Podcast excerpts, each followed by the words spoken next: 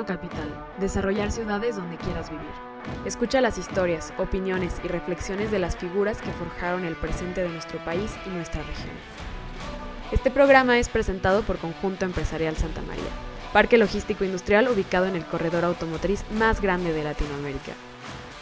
Hoy platicamos con Eugenio Arangüena, licenciado en Ciencias de la Comunicación por la Universidad Anáhuac de la Ciudad de México director creativo publicitario con una trayectoria de 18 años en agencias nacionales e internacionales para marcas como Volkswagen, Amazon, Nike, PepsiCo, Heineken, Casa Cuervo, FedEx, entre otros. Eugenio ha sido ganador y jurado de varios festivales publicitarios, como Cannes, FIAP, London International Awards, Ojo de Iberoamérica, entre otros. Además de su carrera como publicista, Eugenio también ha fungido como director y productor ejecutivo de numerosos comerciales de televisión, asesor político y gubernamental, activista ambiental, conferencista y candidato a diputado local independiente por Celaya. Quédate con nosotros a escuchar más de esta plática bajo la conducción de Alberto Aguilar. Eugenio, ¿cómo estás? Muy bien, gracias. Muchas gracias por invitarme. Bienvenido a Día Uno Capital. Gracias, gracias. Encantado. No, hombre. Qué, bueno que, tuvimos el tiempo y que ya coincidimos, hombre. Salud. Salud, salud. Mm. Listo. Oye, Eugenio, platícanos. Eres papá de tres chavitos. Pues ya ni tan chavitos. Tengo uno de... Va a cumplir 18 el próximo mes. Y sí tengo dos más chiquitos. Tengo una niña que tiene 8 no, el, eh, sí, va a cumplir nueve y otro chiquito que tiene siete y va a cumplir ocho. Pues fuiste papá joven, ¿no? De 21. De 22, sí. 22 años. Llevo siendo papá de niños chiquitos toda mi vida. Y, papá de niño chiquito también fuiste. Sí, sí, sí. Oye, ¿cómo, ¿cómo se siente esto? ¿De ser papá? De papá tan joven. Bien, porque pues afortunadamente fui papá con la mujer correcta, era mi, mi novia este, sigo con ella, estamos casados, vamos a cumplir 18 años de casado. Y pues muy bien, porque tengo unos hijos maravillosos, este, son toda mi, mi alegría y pues nada, echándole ganas no siempre es fácil, pero pues las cosas buenas siempre son mucho más que las malas. ¿Y cómo te cambia la perspectiva? ¿Ser papá? Uy, pues completamente. Yo, yo creo que cuando eres soltero eres la persona más importante de tu mundo, ¿no? Y cuando tienes un hijo, pues cambia. O sea, ya no eres la persona más importante. Yo, yo pues estás dispuesto a todo, ¿no? A incluso dar tu vida por ellos. Y pues también es una gran responsabilidad. Tienes que pues actuar en consecuencia, darles el ejemplo. Pues a lo mejor, pues si antes todo lo que ganabas te lo gastabas en ti, pues ahora todo se divide. Pero pues las satisfacciones son son enormes. Es súper bonito ser papá.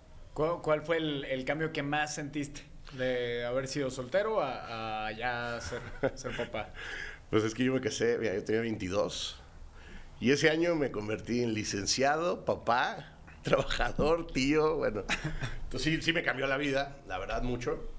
Este, empecé a trabajar justo porque también ya venía mi chaparro, que chaparro no tiene nada.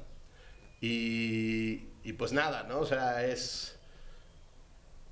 Pues actuar como papá, básicamente. O sea, porque uno piensa que los niños no entienden y entienden muchísimo, y desde bien chiquitos. Y pues nada, ¿no? Ya no, no, no puede andar uno haciendo las tonterías, poniéndote en riesgo, este, pues andando todo al carajo nada más por, claro. porque quieres, ¿no? Buenísimo. ¿Y estudiaste marketing y publicidad?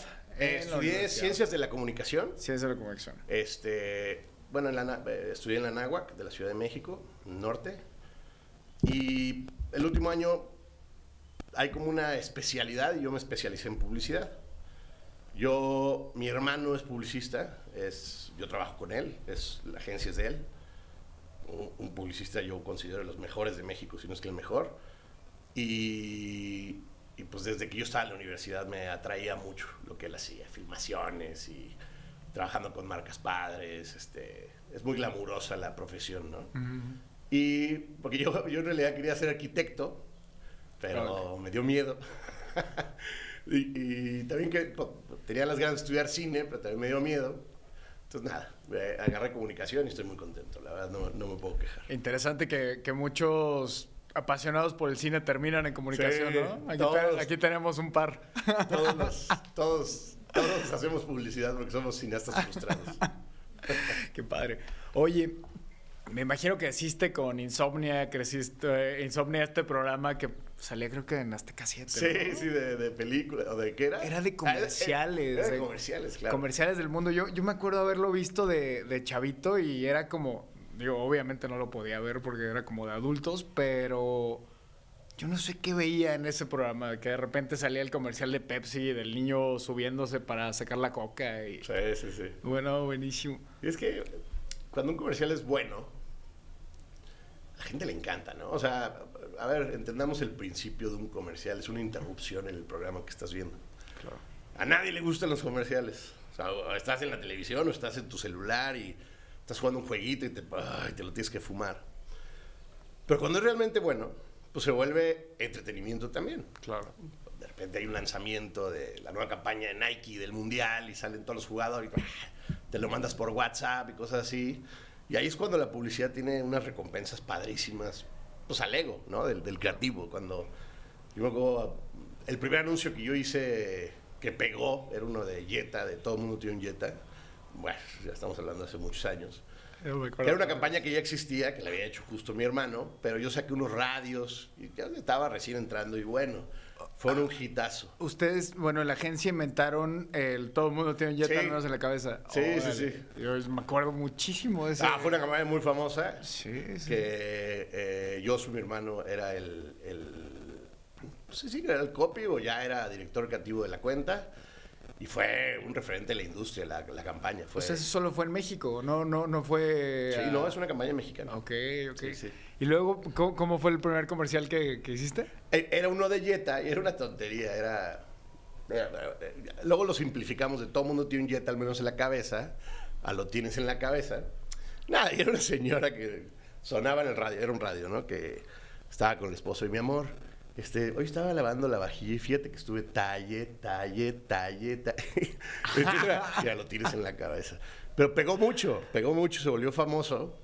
Y me acuerdo que aquí en Celaya, así, yo, porque pues digo, na- nadie sabe quién hizo qué anuncio, ¿no? o sea, claro, yo he hecho 400 comerciales de televisión probablemente en mi carrera y nunca nadie sabe quién lo hizo. Pero este, me acuerdo que yo estaba buscando coche y fui a la concesionaria y fui a, a Volkswagen, yo llevé Volkswagen muchos años y estaba sonando y la vendedora se moría de risa y yo no, yo no le dije que había sido yo, ¿no? Pero yo estaba, bueno, mi ego era así. Ah, mordiéndote la lengua, ¿no? Ese uno, no, otro que... Pues es eso, cuando un comercial pega es bien bonito, ¿no? Yo hice uno también del, del IFE, entonces, uno que era... Uno que era, te lo dije, de uno como de que, que- que cantaba, de que no le habían dado su credencial a... no, porque no estaba en la lista y entraba uno como de cantante de ópera y le cantaba y bueno, se hizo el remix de Te lo dije y agarró un vuelo padrísimo. Y así muchas campañas me ha tocado participar que no todo lo he hecho yo, es un equipo de trabajo Claro. muy talentoso, pero este, tiene una gran satisfacción cuando un anuncio pega, ¿no? Y cuando la gente no le cambia, que lo quiere oír, e incluso pues lo toma y hace algo nuevo con él. ¿Cuál es el que más has disfrutado? Ah, híjoles, yo, yo, bueno, es que te han hecho un montón. Hijo, ah, hubo uno ya viejito, uno de tradicional que hice que, que me gustaba mucho, que era un tequila. chiste de- del tequila, sí, de Casa Cuervo.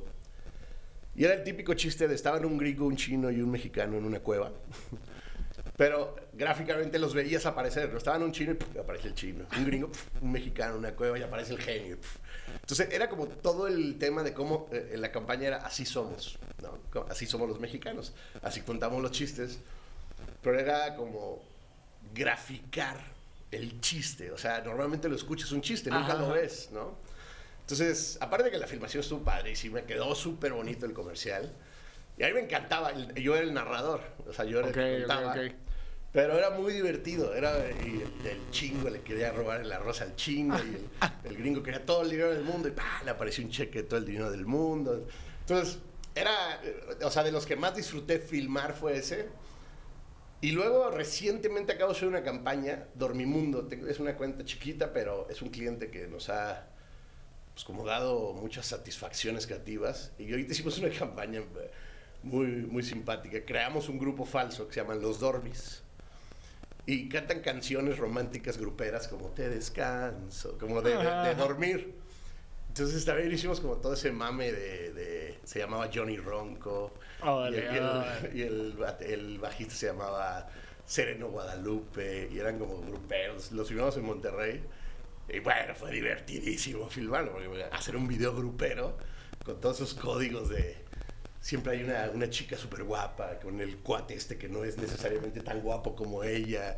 Y ella se escapa y él va atrás de ella. Entonces... ¿Y, y, y cuándo ves pertinente eh, aventar algo juguetón en, en cuestión de, de- de marketing? No sé, aquí Johnny Ronco. eh, eh, Sí, sí, sí. ¿Cómo- ¿Cómo puedes leer tú la marca o...? po- Porque, a ver, a veces quien te está encargando el trabajo no, no es experto, por, por algo Claro. te contrata, ¿no? Pero, ¿cómo lo lees? Mira, bueno, afortunadamente trabajo en... Desde, bueno, desde que inicié, la verdad, empecé a trabajar, era de las mejores agencias de México. Trabajamos con clientes que sí saben mucho de sus marcas y tienen objetivos tal. ¿Cómo sé cuando le tengo que imprimir un poco de humor? Bueno, primero pues es la marca, ¿no? O sea, hay marcas que son un poco más solemnes, más serias, más inspiradoras, más profundas. Hay otras que utilizan el humor como una muy eficiente herramienta de comunicación. Y también, pues, el objetivo de la campaña, ¿no? O sea, si, si una campaña lo que quiere hacer, pues, veces que un mensaje sencillo y divertido es muchísimo más este, eficiente. Hay otras que son más profundas y tiran un manifiesto y es como un statement de un estilo de vida y cosas así Claro. Todo eso te lo va diciendo un poco el brief.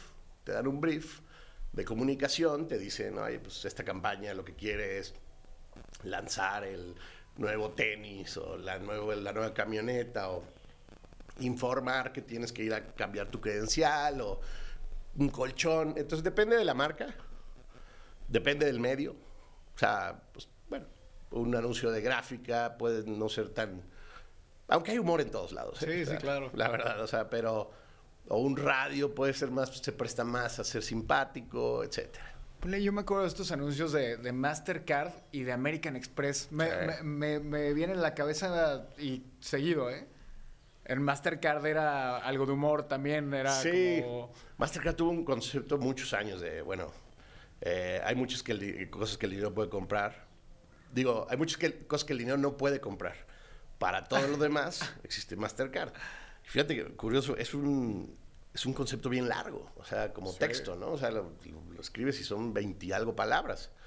Ya no sucede tanto, porque ya cada vez la gente tiene menos atención, ya los anuncios son más cortos. Justo, es, eso es lo, lo que yo veo. an- Antes era una producción llevada como a otro nivel, más cinematográfica, Claro. decirlo, ¿no? Ponle estos de American Express que salía este cuate que siempre sale italiano, Robert De Niro. Sí, sí, sí. Hay Salía con su gabardina, así como en Nueva York. ¿Por qué, por qué cambió tanto? eh, Sí, eh, mira, 15 años para hay.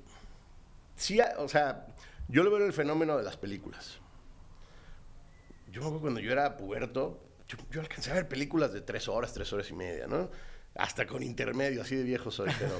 sí, yo y, también. y luego, y luego se van a cortar. Y ya luego la gente empieza a consumir series. Y ya- o sea, la gente sigue consumiendo la misma cantidad de entretenimiento, simplemente lo está consumiendo en formatos más cortos.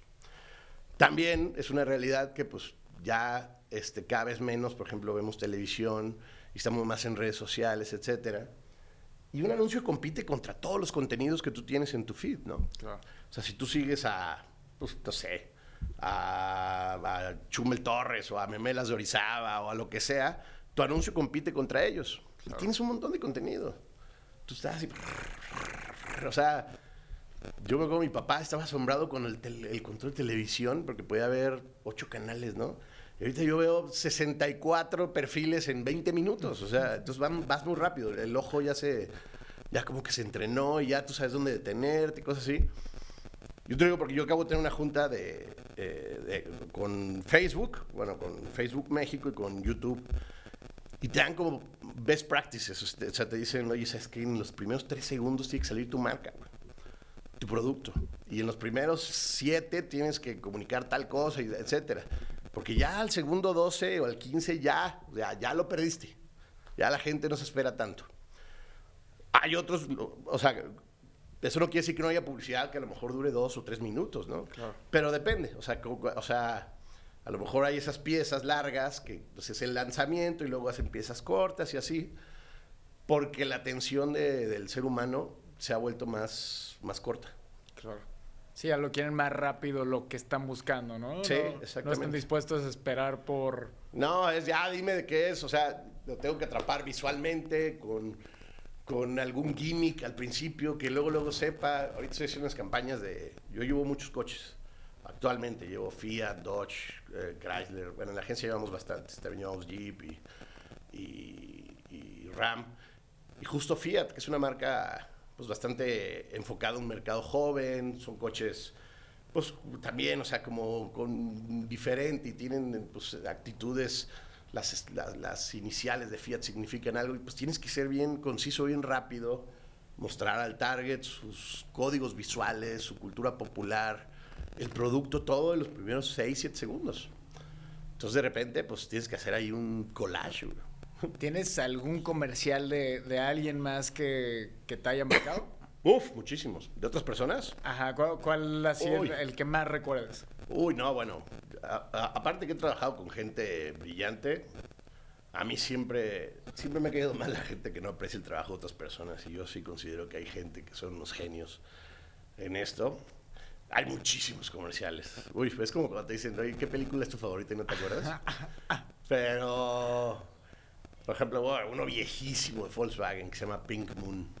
Ahí sí lo, lo ven, googleenlo, pero es del cabrio de Volkswagen y, y nada, es súper bonito. El cabrio que antes era el golf, ¿no? Sí, Es- exacto, el cabrio.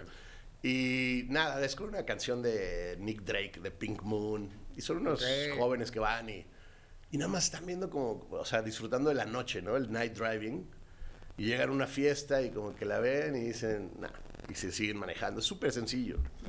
Pero, uy, bueno, muchísimos anuncios me han marcado. Eh, ejemplo, bueno, todo Nike en general siempre me ha vuelto loco. Yo tuve el privilegio de trabajar para esa marca y bueno, me voló la cabeza. Trabajo de Wyden Kennedy, de 72 and Sony, de Droga 5. Hay muchísimas agencias en el mundo que son una barbaridad. Nike, qué, qué- qué gran marca, ¿no? Ah, es la mejor marca. Sí, sí, sí.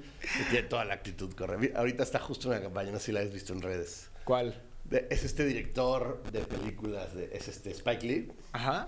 Que es este... Es Tiene hasta, hasta su signature, ¿no? En, en los Sí, Jordan. sí, sí. Ajá, es ajá. este, un director de, de cine muy famoso afroamericano. Y está como en un parque con una chica. Y está, él está hablando como de las leyendas de antes y ella de las nuevas. Está súper padre, la verdad. O sea, Ahora. porque aparte Nike, aparte, pues tienes, pues tienes al mejor talento del mundo. Tienes a, a- a Cristiano Ronaldo, tienes a Claro. LeBron James, tienes a las Williams. Andrea Agassi en su tiempo. Sí, exacto. Sí. Y salen en tus anuncios y pues, tiene toda la onda del mundo. Sí, tiene todo el flow. Lo que hagas va a salir chingón. Buenísimo. Oye, y- perdón, por las más. no, hombre, no, no, pa- para eso está el micrófono. Oye, eh, nuestra ciudad, y Celaya. ¿Qué, ¿Qué le ves en cuestión de marcas?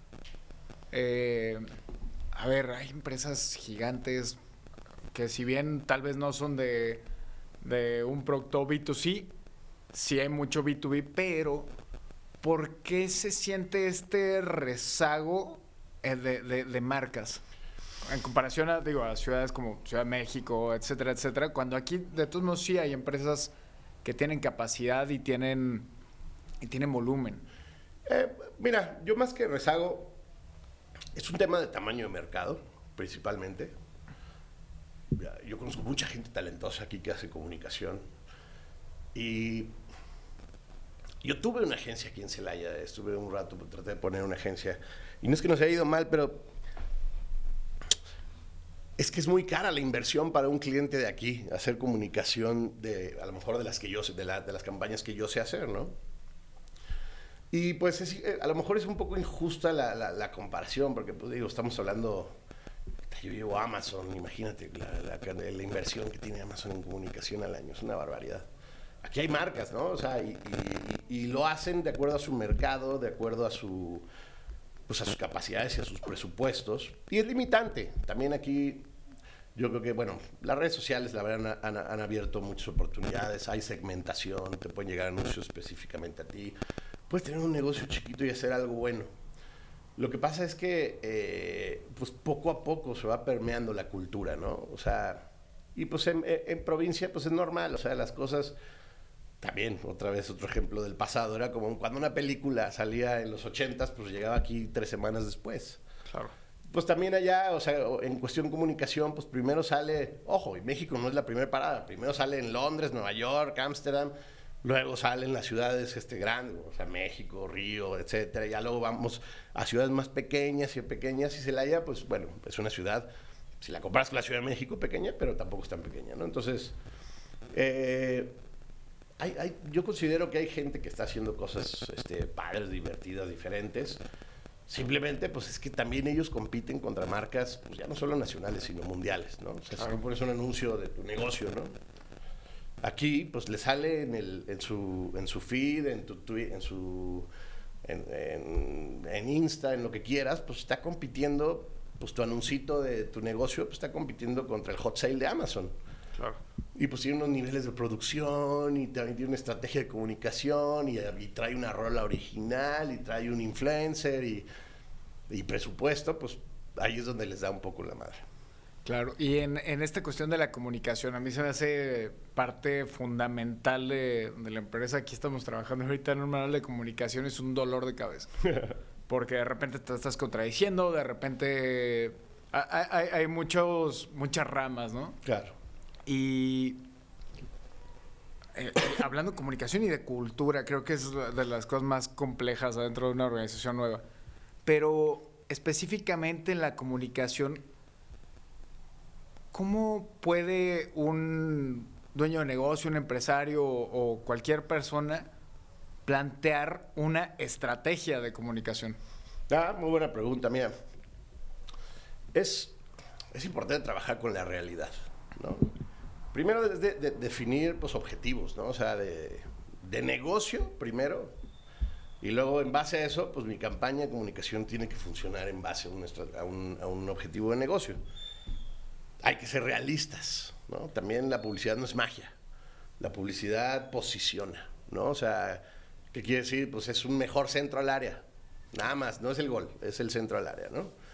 Y este hay que, hay que digo, manejar las expectativas, ¿no? O sea, es, bueno, tengo este negocio, tengo este mercado, me gustaría tener este otro. Es definir, es bajarlo a un documento, es poner pues, antecedentes, cuál es mi compañía, este, cuáles son mis, analizar la competencia, eso es bien importante, qué están haciendo mis competidores, cuáles son las marcas que yo quisiera hacer en un corto, mediano plazo, ver ejemplos. Uno es tan bueno como las referencias que tenga, ¿no? Claro. Entonces, este, a partir de ahí pues, generas un documento, este, un, una estrategia, por así decirlo. Oye, pues ¿sabes qué? Le voy a hablar, pues yo tengo, no sé, tengo un, restaurante que lo que quiere es captar a jóvenes de 18 a 25 años, este, digo, salidos de la prepa o de la universidad, están en estas zonas de la ciudad, este, les gusta consumir este tipo de contenidos, eh, siguen a este tipo de personas, eh, están acostumbrados a este tipo de películas, o sea, como un poco la cultura popular, y a partir de ahí construye un mensaje, ¿no? Construye una estrategia, oye, pues, ¿sabes qué? ¿Cómo le voy a hablar? Pues a través de, no sé, humor o irreverencia, o, o voy a utilizar influencers locales, o voy a pautar en redes sociales segmentando, o hacer una campaña de promoción este, o, lo que quiero es este, generar marca, entonces voy a trabajar sobre el equity de mi nombre. Es, una rama de la comunicación que se ha desarrollado tremendamente, ¿no? Y creo que es complejo porque de repente no hay objetivos bien planteados, ¿no? Es lo primero. Lo primero es, un objetivo. Pero qué difícil es porque también el objetivo puede cambiarte, sobre todo en una empresa nueva, te cambia más rápido de lo que crees, ¿no? Sí, aparte uno, o sea, yo creo que, y, no es, a lo mejor no es un error, pero cuando una persona pone un negocio, se enamora de él, ¿no? Y luego no es objetivo con él, o sea, como que se ciega un poco. Y por eso, pues de repente, no está mal contratar a alguien, un experto de la comunicación, para que porque hay muchas veces que no quieres ver lo- lo- los errores que cometes o lo malo que tienes o la desventaja que tienes contra el competidor, etcétera. Y te puedes poner necio, te puedes nublar la vista y no, no, no estás siendo realista. ¿no? O sea, tú crees que, oye, debería de venir la gente. Pues no, o sea, hay estas complicaciones, tu ubicación, o el otro güey la da más barato, no sé, hay como otras cosas. Me decía un amigo siempre que, que a veces la gente prefiere defender lo que, lo que apoya a aceptar que la regó. Ah, claro. Sí, sí, sí. Sí, es bien difícil darse cuenta que te equivocas. Y lo más cañón es cuando te das cuenta que lo estás defendiendo, ¿sabes? Que dices, a ver, a ver. No, no, yo creo que a todos nos pasa, ¿no? Y también pues, Sí. mil veces me pongo necio con una idea y una campaña y pues resulta que hay otra mejor y yo por, por necio. Cu- ¿Cuál fue tu mayor error, aprendizaje en, en campaña? En campañas de... De, de publicidad, de Ah. marketing. Híjoles, pues hay de todo, ¿no? O sea, yo... No, no, mira, no, no. Aquí has dicho, esta sí me dolió. Sí, mira, ha, ha habido, ha habido campañas que me ha dolido. Por ejemplo, hay un proceso de, de la comunicación que se llama el pitch. Y el pitch, bueno, en- al menos en, en el gremio en el que trabajo, pues es un concurso, ¿no? O sea, y es, oye, se citan a tres agencias, cualquier marca, se da un brief y dos semanas y presentamos la campaña, así, ¡ah! Ultra Plus y el que gana se la lleva, ¿no? Y, ha- y ha habido campañas que yo, híjoles, cómo me dolió que no me la compraran. Y había una, una de, de cerveza Sol. Nosotros llevábamos otras cervezas de, en aquel entonces, Cuauhtémoc Moctezuma. Este, llevábamos es? carta blancas, 2X y superior, y estábamos pichando por Sol. Y era una campaña que yo saqué cuando yo era todavía este, redactor, todavía no era ni director creativo. No, bueno, por ahí, estaba a punto de... me- estu- es- era la época donde me ascendieron a director creativo. Hicimos una campaña que a mí me da una risa y me mataba. de- era, era, era, brilla- era la refrescante República de Sol. Y era, y era un país, ¿no? Donde el presidente era como Palazuelos y era, eh, había secretarías como la Secretaría de la Vaquita.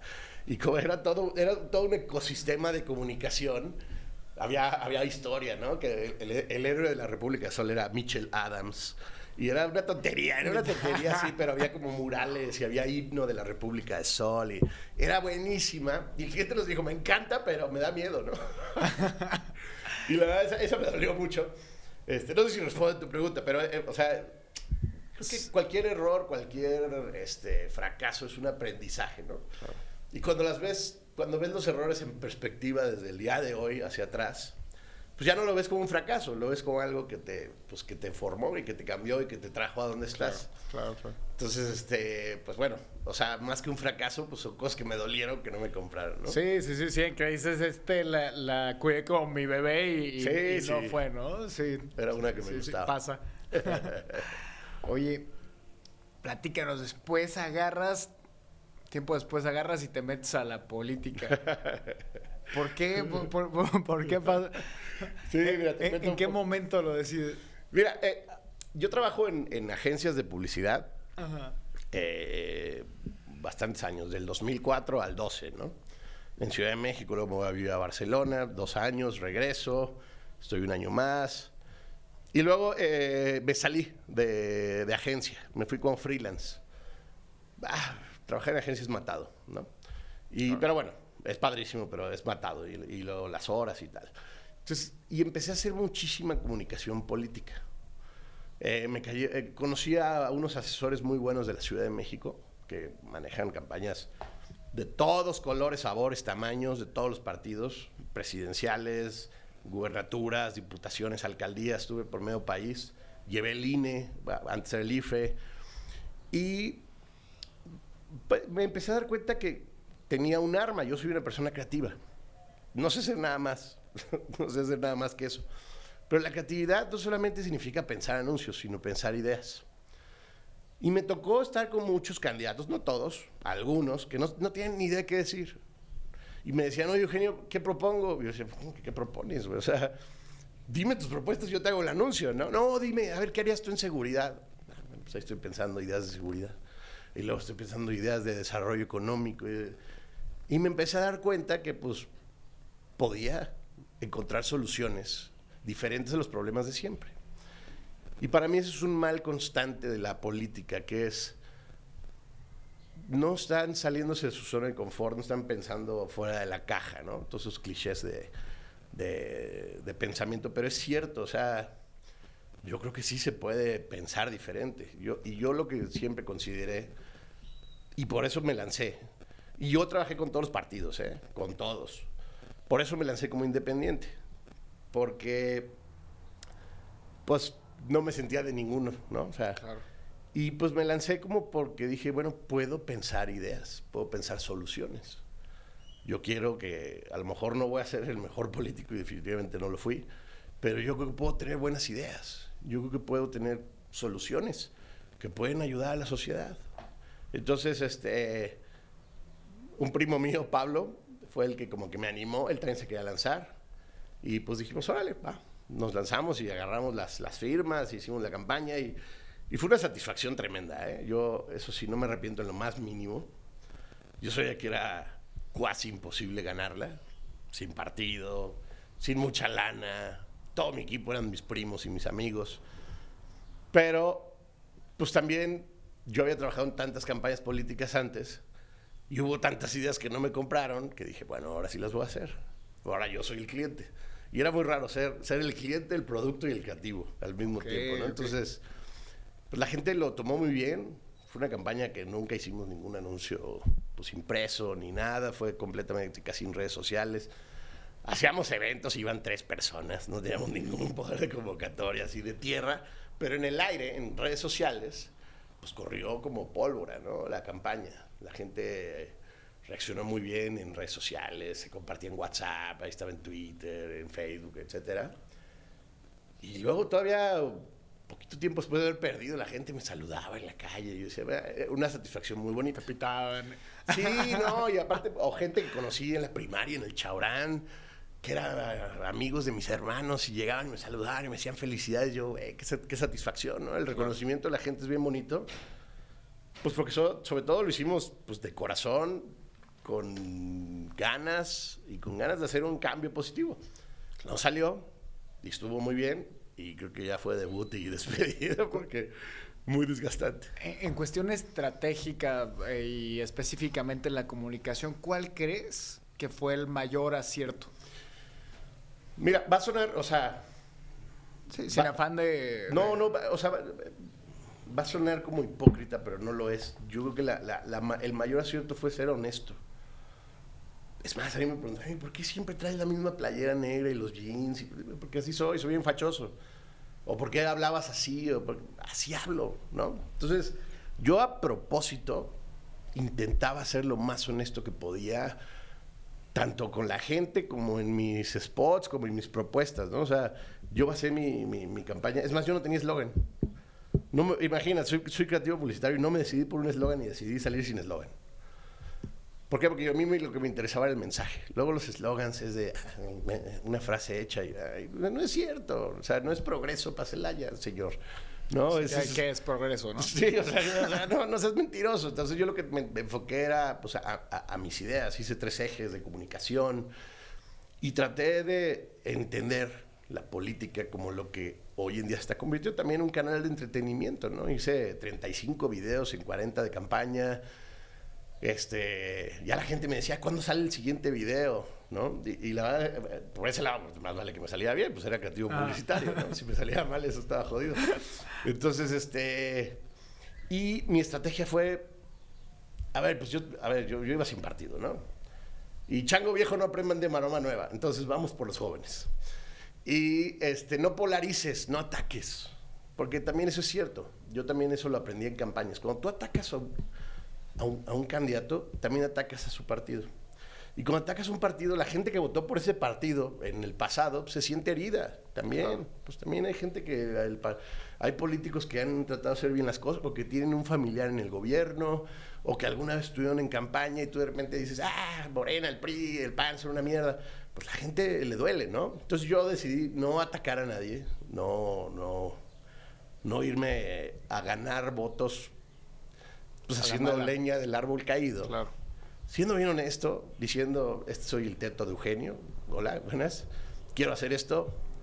Y, de- y lo, y lo hice, pues a la forma de que yo trabajo, yo dibujo, ¿no? Entonces, pues, yo hacía mis dibujos en mis pizarrones. Yo cuando pienso ideas soy muy visual, entonces tengo ahí pizarrones gigantes y voy haciendo como diagramas y dibujos, etcétera. Y estaba con mi primo, que en el que en mi campaña, y me decía, pues hagamos eso. Pues siempre lo haces, pues es la... Entonces se volvió como un eye candy, ¿no? Entonces era yo diciendo las tonterías que siempre decía, con las ideas que pensaba, vestido como me vestía, dibujando como dibujaba.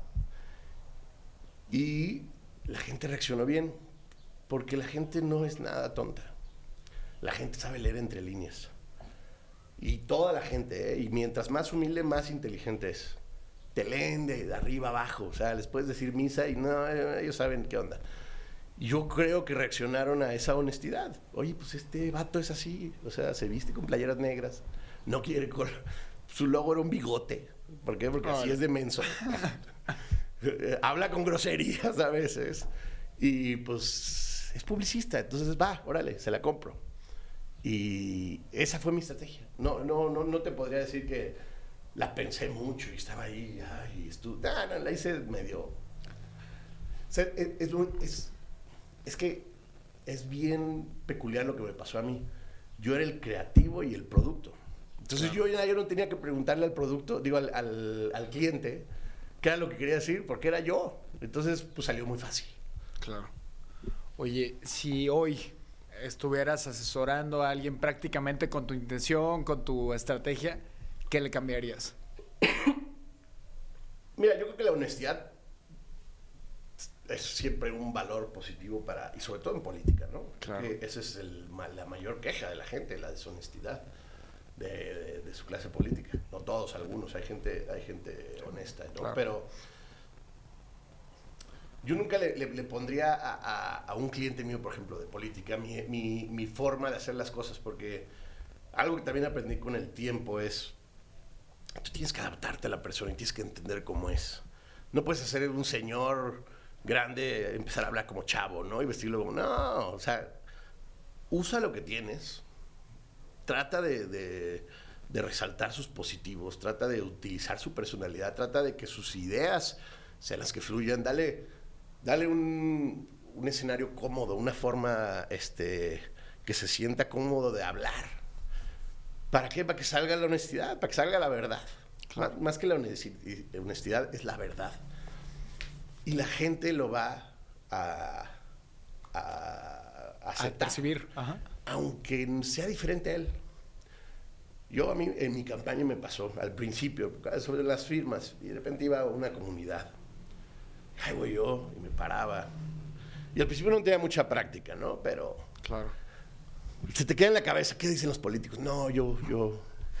Y yo, hubo un día que tuve un momento de honestidad y les dije, híjoles, había una señora ahí muy enferma y había niños sin zapatos y, y les dije, ¿saben qué? Les voy a, les voy a ser bien honesto, yo, yo, yo nací en una cuna de plata. Yo nunca he tenido una carencia en mi vida. Yo toda mi vida nunca he, tenido hambre, ¿no? No tengo, no tengo problemas de salud, tengo, o sea, soy un privilegiado, la verdad. Y no les voy a decir que soy como ustedes porque no lo soy. Y en ese momento la gente me volteó a ver. Me dijeron, ah, vaya, hasta que nos, digan, nos dicen la verdad, ¿no? Y yo, y ahí entendí, wow, el poder de la verdad, ¿no? O sea, de- y yo les dije, y la verdad, y me decían, entonces, ¿por qué estás haciendo esto? Y le dije, porque me siento en deuda. Porque yo sí tuve mucha suerte y ustedes no. O su, hijo que tiene mi edad, ¿por qué, no, ¿por qué no tiene las mismas oportunidades que yo? Porque yo nací en una familia privilegiada, soy, este, tuve educación, todo, y, su hijo no. ¿Por qué él no podría tener las mismas oportunidades? Y en ese momento la gente le cambiaba la mirada y me escuchaban. Porque les decía la verdad. Porque si yo iba y decía, no, yo soy como ustedes, no es cierto, yo no soy como ustedes, Claro. La verdad. Ojalá ustedes pudieran haber tenido esto. La brecha era, yo estaba más lejos de ellos. Ojalá pues, lo que, lo que yo pudiera haber hecho hubiera reducido la, la brecha, ¿no? Pero la realidad es que no. Hay gente que estaba enferma porque era pobre o gente que estaba pobre por estar enferma. un día un cuate me dijo que estamos más cerca de la persona que pide en la calle que de Slim. Ah, bueno, sí, en, en- en cuestión de dinero, sí, sí, sí, Sí, sí, sí, pero, pero ve la, la- la importancia de... La distribución de la riqueza, sí, está mal. Sí, y, y- y de, que, de que la gente tenga oportunidades, ¿no? Porque... Claro, sí, sí, yo también he tenido esa plática de, de la diferencia que hay entre Slim y el hombre más pobre de México. O sea, estamos en, en una diferencia, pero ya llega un punto donde nosotros, pues a lo mejor no tenemos el yate de Slim, pero pues me puedo ir de vacaciones a la playa, o mis hijos pueden ir a una escuela, o, o, puedo- o si alguien se enferma, tengo para pagar la cuenta, ¿sabes? Accedes a oportunidades, Exacto, ¿no? o sea, no tengo para pa, pa, pa tirar como loco. Que ahí es donde yo creo que ya está mal la sociedad. O sea, creo que, creo que todo mundo habría que subir un poco la base y, y bajar un poco la super, la super cima, ¿no? O sea, eh, porque hay unos poquitos que tienen demasiado. Y, ah, no, no, no, no, no me quiero meter en, en- en- en dogmas políticos, ni, ni, ni soy ni de izquierda ni de derecha ni nada, pero pues los recursos son finitos, ¿no? Entonces, pues sí, hay unos que tienen muchísimo, hay otros que tienen muy poco.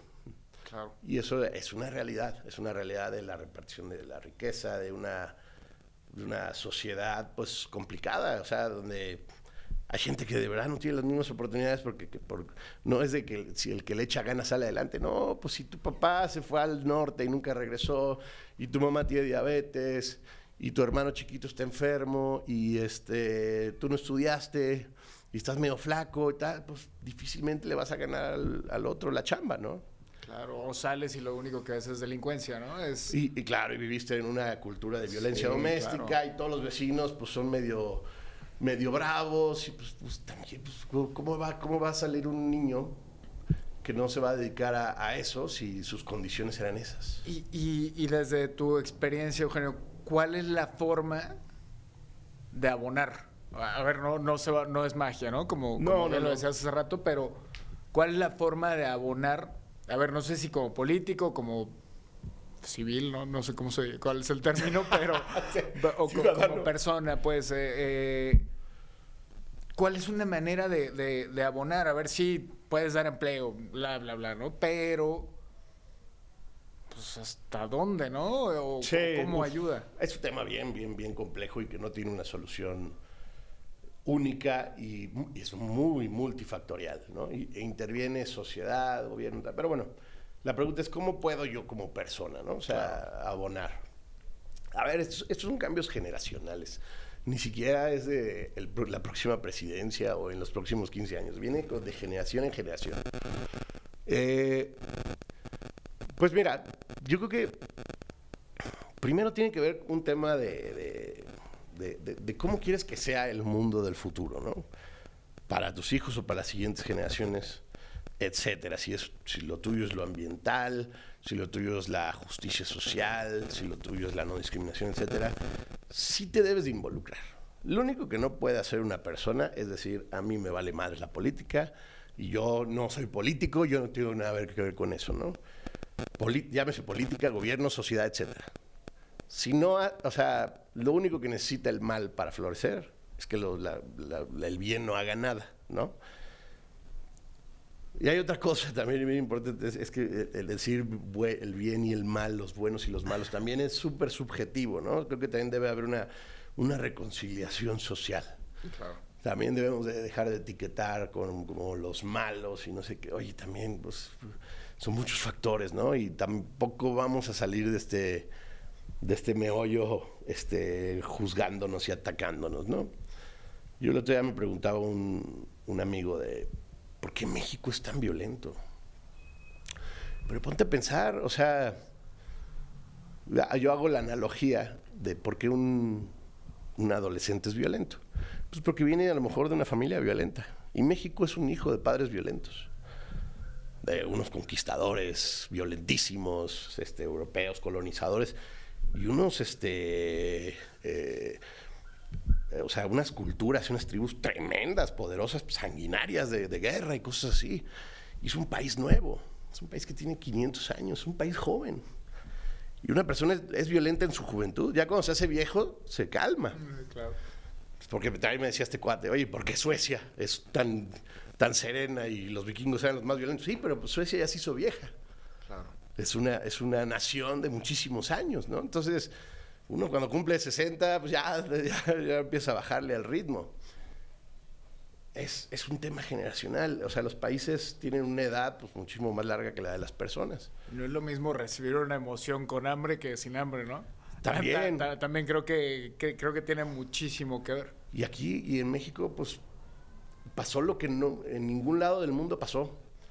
A lo mejor en Perú, nada más, pero eh, te has fijado, por ejemplo, en, en México casi no hay descendientes africanos. Sí, ¿no?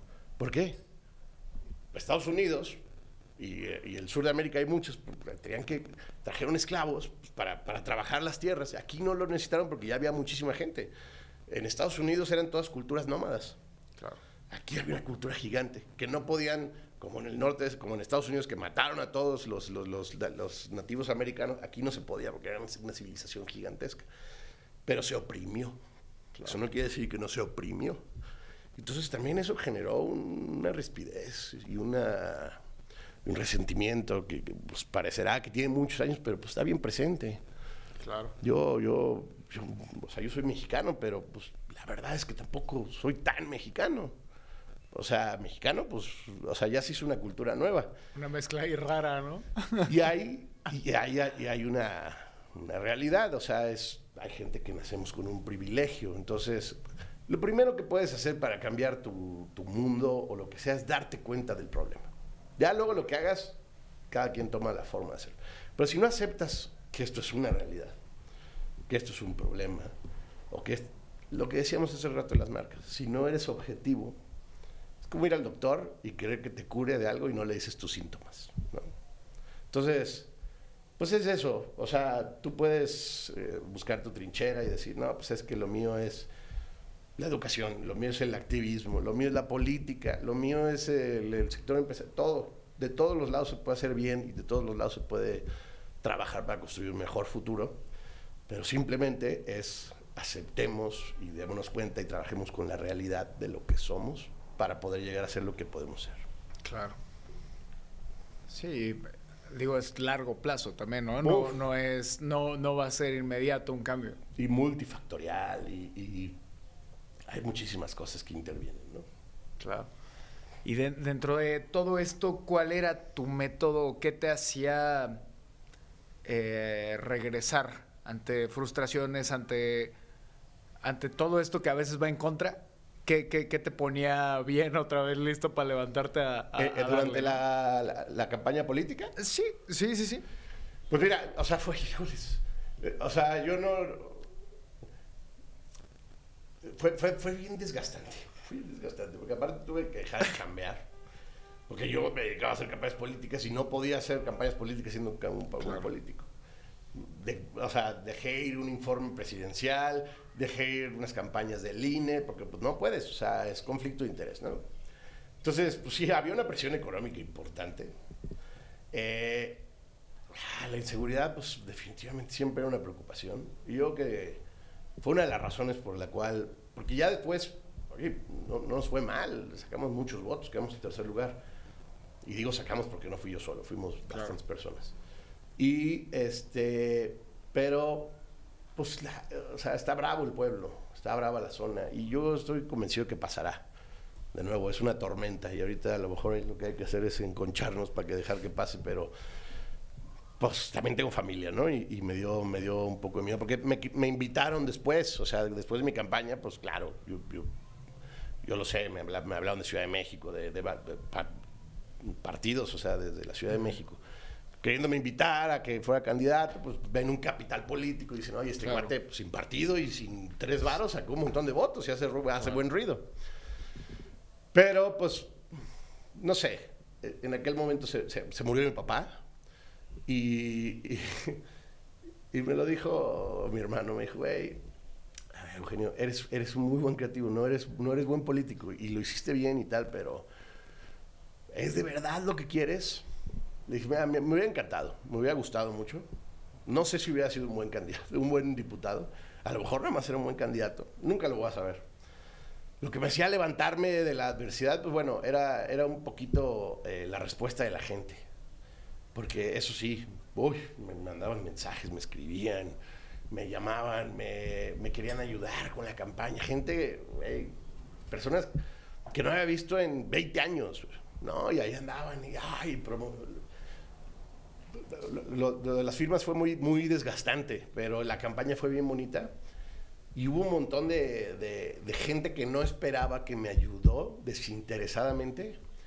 Y pues por ellos mismos no me podía, no me podía decir, no, ya saben que ya, al carajo, ya no quiero. Eh, eso me daba fuerza para salir, mi familia, mi esposa, mis hijos, este, mi hijo el mayor. Los chiquitos se daban cuenta poco, pero mi hijo el mayor, este, me, me- me decía cosas bien padres, este, pues en general la, la gente es lo que me, lo que me hacía seguir para adelante. Claro. Buenísimo. Y Ya no sé tú- si me estoy yendo para todos No, lados con no, esto. de eso se trata. y el mayor aprendizaje. Uy, un montón, un montón. Este, fíjate que lo veo ahora, algo que me, digo, como un ejemplo, ¿eh? no te doy un ejemplo, pero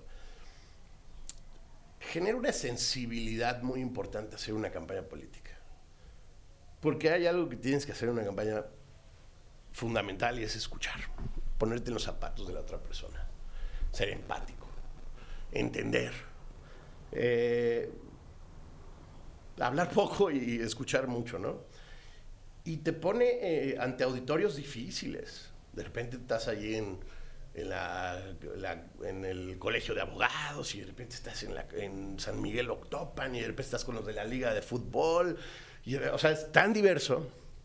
Y a mí lo que, lo que hizo es me abrió mi mundo. Yo tenía una idea de Celaya, pues yo viví en Celaya hasta los 18, me fui, estaba en la Ciudad de México, venía los fines de semana, pues, pues claro, venía a casa de mis papás, y venía a la Alameda, y venía, iba a las fuentes, a los antros y tan tan. Y ahí me di cuenta de pues, lo que es Celaya. Celaya, todo el norponiente, todas las comunidades, todo. No es lo que hay de la chamba, de la oficina a la casa y a casa de mi amigo y tal, eso es, creció muchísimo. No necesariamente mejoró al ritmo que- creció. Y me dio mucha sensibilidad de las carencias, los problemas y las dificultades que mucha gente tiene. Pero también me, hizo sentir, me, me- dio un, un madrazo la campaña en la cabeza y me, hizo volverme más humilde más, más consciente de muchos temas. Eh, conocer a tanta gente, sus historias, escuchar. Y ahora, por ejemplo, en mi trabajo actual, yo normalmente soy el que presenta las ideas, pero porque me curtió mucho la campaña. Porque la campaña lo que tienes que hacer es aprender a transmitir un mensaje a una persona, manejar bien tus tiempos, saber cuáles son sus preocupaciones, sus temas, em- eh, conectar con ella, ¿no? empatizar. Y eso me está ayudando ahorita, es como el discurso ese de Steve Jobs de conectar los puntos. Eso que hice hace 15 años, no sé por qué, hoy en día me está ayudando. Mi campaña me está ayudando mucho hoy en día en mi, en mi profesión.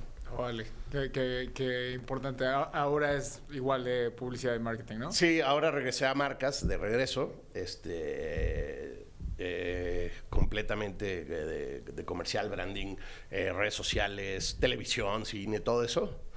Eh, la agencia pues, se llama Made, ya bastante grande, es independiente, pero es una agencia ya bastante grandecita, en la que mi hermano es el, el fundador, con uno de mis mejores amigos, mi primo es mi jefe, todos. Y bla, es un ambiente bien bonito, pero es de marcas completamente, no hacemos nada de política. ¿Y dónde encontraste la- tal vez la pasión otra vez dentro de la publicidad? ¿Qué- en, qué, ¿En qué partecita de, de todo lo grande que es, no? Sí, fíjate que, eh, bueno, después de, de la política y campañas políticas y tal, quedé un poco cansado de la política, ¿no? Porque, pues sí, me dejé como gordo en tobogán y me lancé y todo, y me gasté mi lana y dejé de trabajar y todo, y necesitaba regresar al ruedo. Y este, pues nada, como te decía, esto es lo único que he hecho en mi vida y lo único que sé hacer y he intentado hacer otras cosas y nada más no me sale. Pero es fuerte llegar a ese punto, ¿no? Sí, o sea, yo Que te cuestiona. eso, eso fue un- algo que me llevó a aprendizaje, es de, me hizo madurar un poco. Yo era hasta un poco irresponsable y de repente agarraba y hacía esto y de repente me ponía a hacer otra cosa y ya como que sentí que, bueno, ya me di cuenta que esto es lo mío y no le muevas, no seas tonto y, y si la vida te da limón, esas limonada, ¿no? Entonces, este...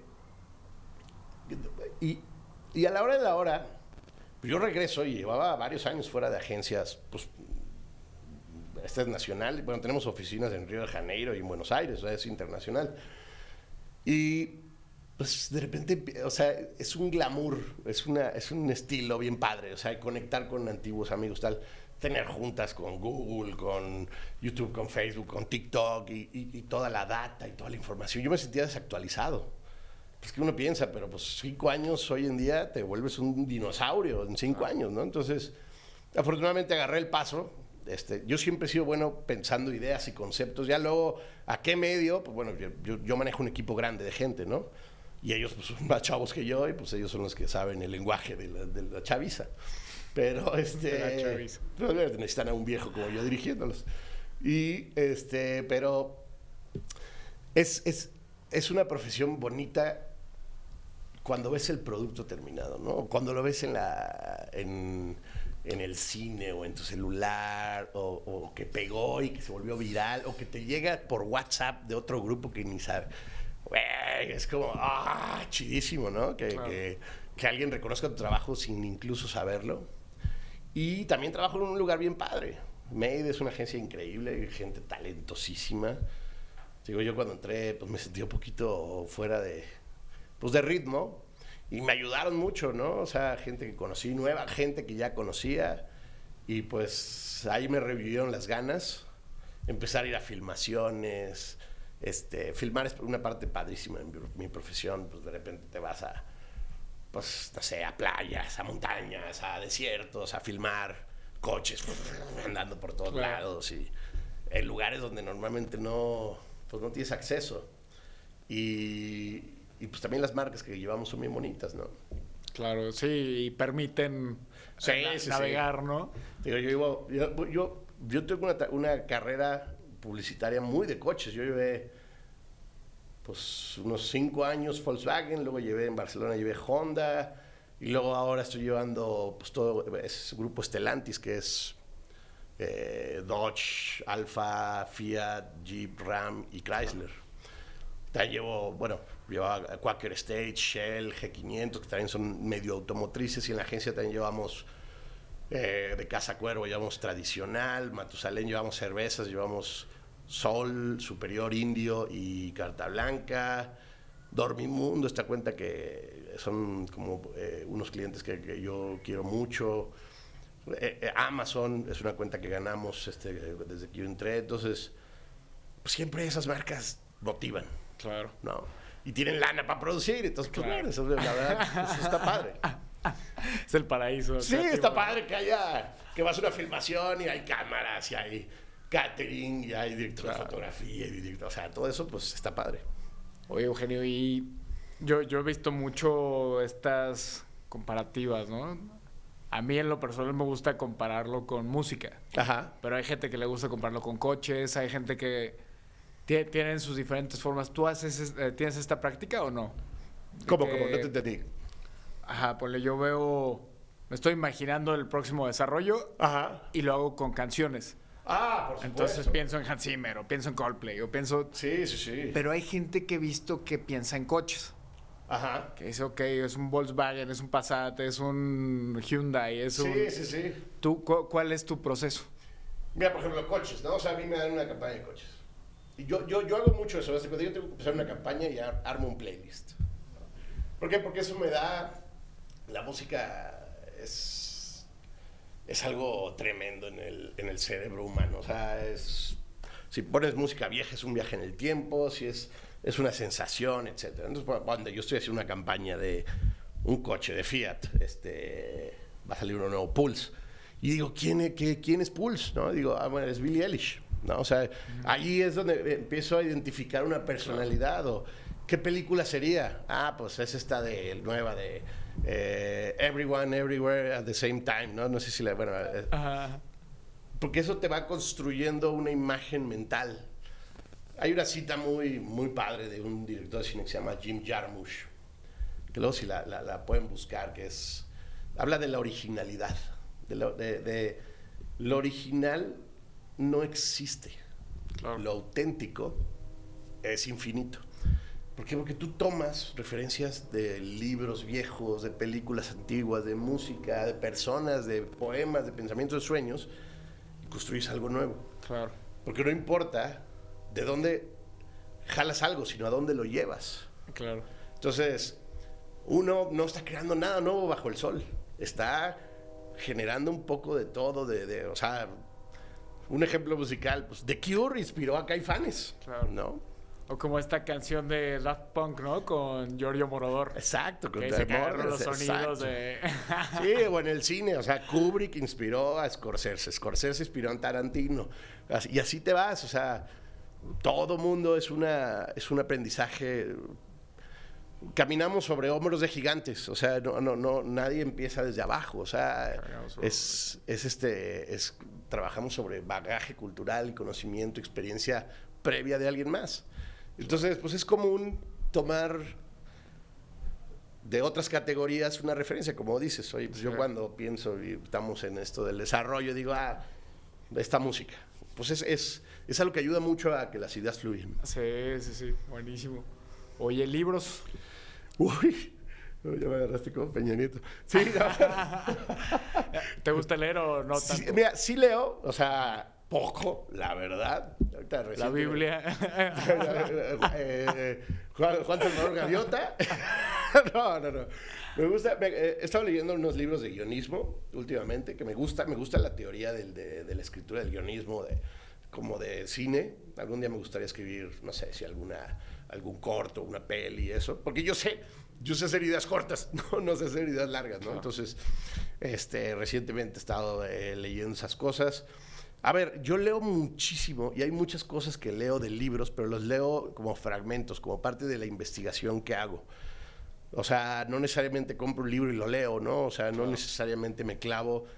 ¿Por qué? Por dos razones. Uno, tengo un, tengo un déficit de atención tremendo. Y dos, me quedo dormido. O sea, me quedo jetón. Así como manejando. Por eso no manejo en carretera. Y este... Entonces no leo mucho. O sea, no, no- o sea, claro que he leído libros. He leído, a lo mejor he leído, no sé, 100 o 200 libros en mi vida. Muy pocos, por cierto. Pero no soy un ávido lector. O sea, por ejemplo, cuando- yo sí, eso sí hago, eh, busco muchos poemas, busco muchas, busco muchas citas, busco muchos pasajes, cuando estoy pensando una idea, ¿no? Y lo que quiero hacer es una campaña acerca de, no sé, la, eh, el lujo, eh, y entonces busco citas acerca del lujo, o pensamientos acerca del poder, o no sé qué, ta, ta, ta, ta, y ahí empiezo a, pues, empiezo a wikipediar, o empiezo a ver, y de repente me descargo un PDF con este libro y descargo, o sea, leo un fragmento y así. Buenísimo. ¿Tienes alguno que, que conserves? Libro.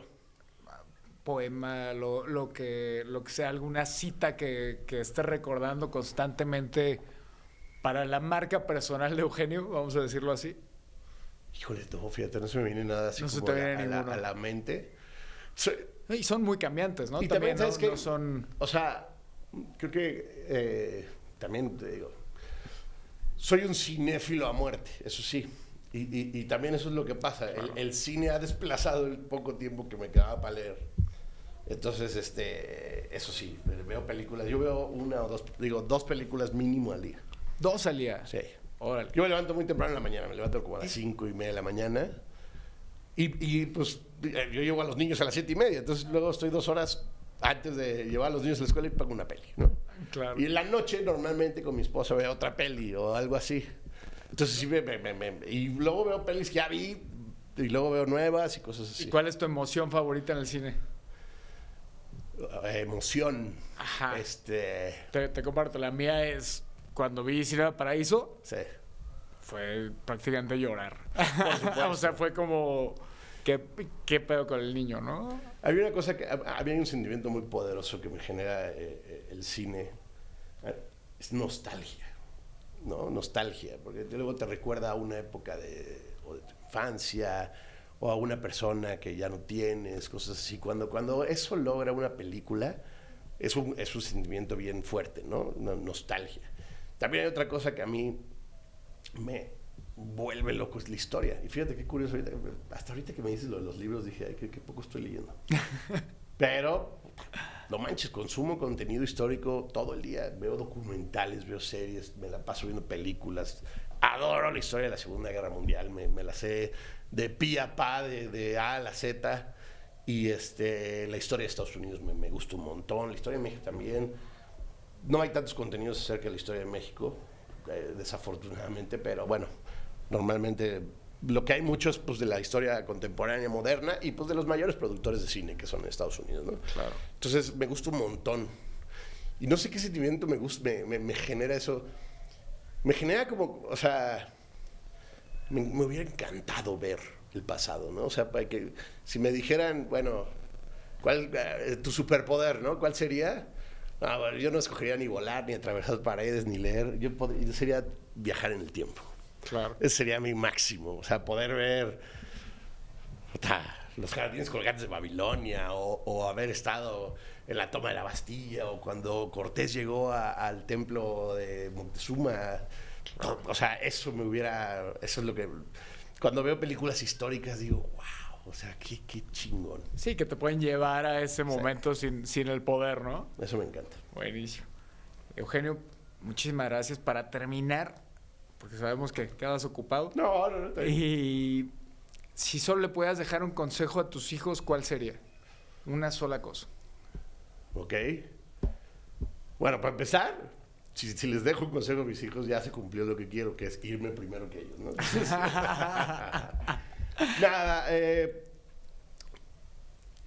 eh, pues yo creo que la búsqueda de la felicidad para mí es, es lo más importante en, en la vida de un ser humano, ¿no? O sea, puedes encontrarla de muchas maneras. Puede manifestarse a través de pues, tu fe, tu realización personal, eh, profesional, una familia, etcétera.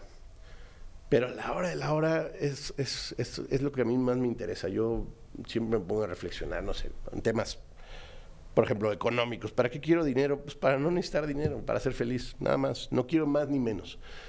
Yo creo que es la justa medida. Entonces, cuando, cuando eres feliz hay un equilibrio. Y eso es, es, es una recomendación, ¿no? De, de- de buscar la felicidad a través de un equilibrio. Porque cuando se desbalancea algo, pues se, se pudre, se, se vicia. Y no quisiera que mis hijos tuvieran eso, ¿no? O lo- lo- cuando, hay, cuando hay un desequilibrio, pues genera tristeza, genera angustia, genera enojo. Y eso, pues a la hora de la hora, los va a lastimar. Entonces, mucho más que darles una educación y el mejor ejemplo que pueda, no, no, no, no puedo darles. Ni, ni creo que les va a dejar mucho dinero, por cierto. Pero este, me lo voy a gastar, no por otra cosa. claro.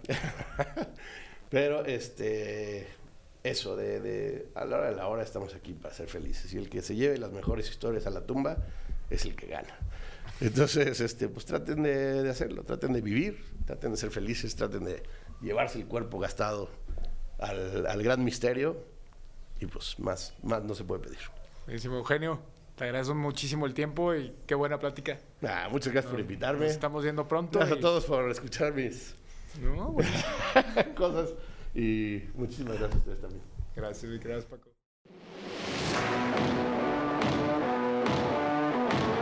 Así concluye un episodio más de Día 1 Capital. Gracias por escucharnos. No olvides seguirnos en nuestras redes sociales.